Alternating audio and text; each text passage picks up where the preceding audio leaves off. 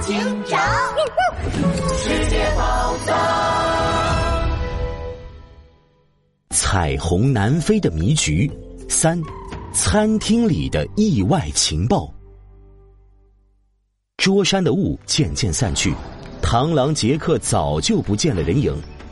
桌山上只剩下了拉布拉多警长一行人，杜宾警员和小鹿鹰难过的坐在了地上。小鹿鹰掏出了爸爸的警徽，忍不住呜呜大哭起来。好不容易才找到了害爸爸失踪的大坏蛋，结果又让他跑了。啊，我们怎么这么倒霉呀？看着垂头丧气的小鹿鹰和杜宾警员，拉布拉多警长乌黑的圆眼睛转了转，然后。用手指指了指山脚下的一家餐厅，别灰心，我们一定会救出录音警官的。大家应该也饿了吧？不如我们先去吃饭吧。可奇怪的是，原本听到吃饭就激动的不行的杜宾警员，居然一点反应也没有，反而低下了头，唉声叹气起来。啊，不行，抓不到螳螂杰克，我根本吃不下。找不到爸爸，我也不想吃饭。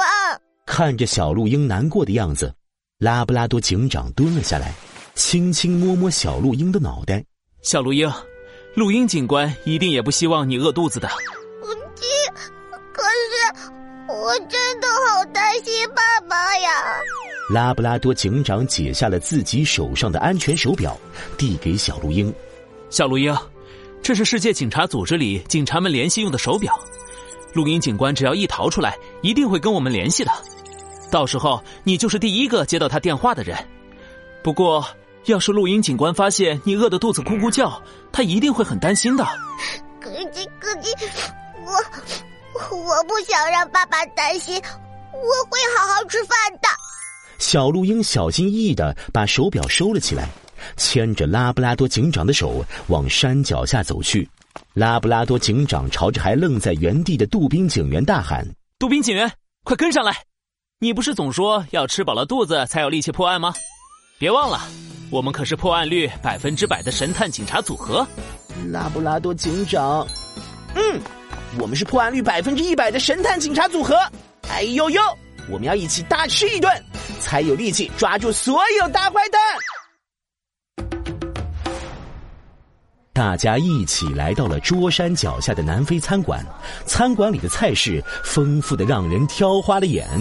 杜宾警员看着眼前的三角铁锅，里头咕嘟咕嘟的冒着气泡，香味馋的他都要流口水了。哇，这个三个铁角的锅煮的是什么东西啊？闻着实在太香了！咕叽咕叽，这个是我们南非特有的三角铁锅炖菜，也是爸爸最喜欢吃的东西。里面有肉有菜，非常健康哦。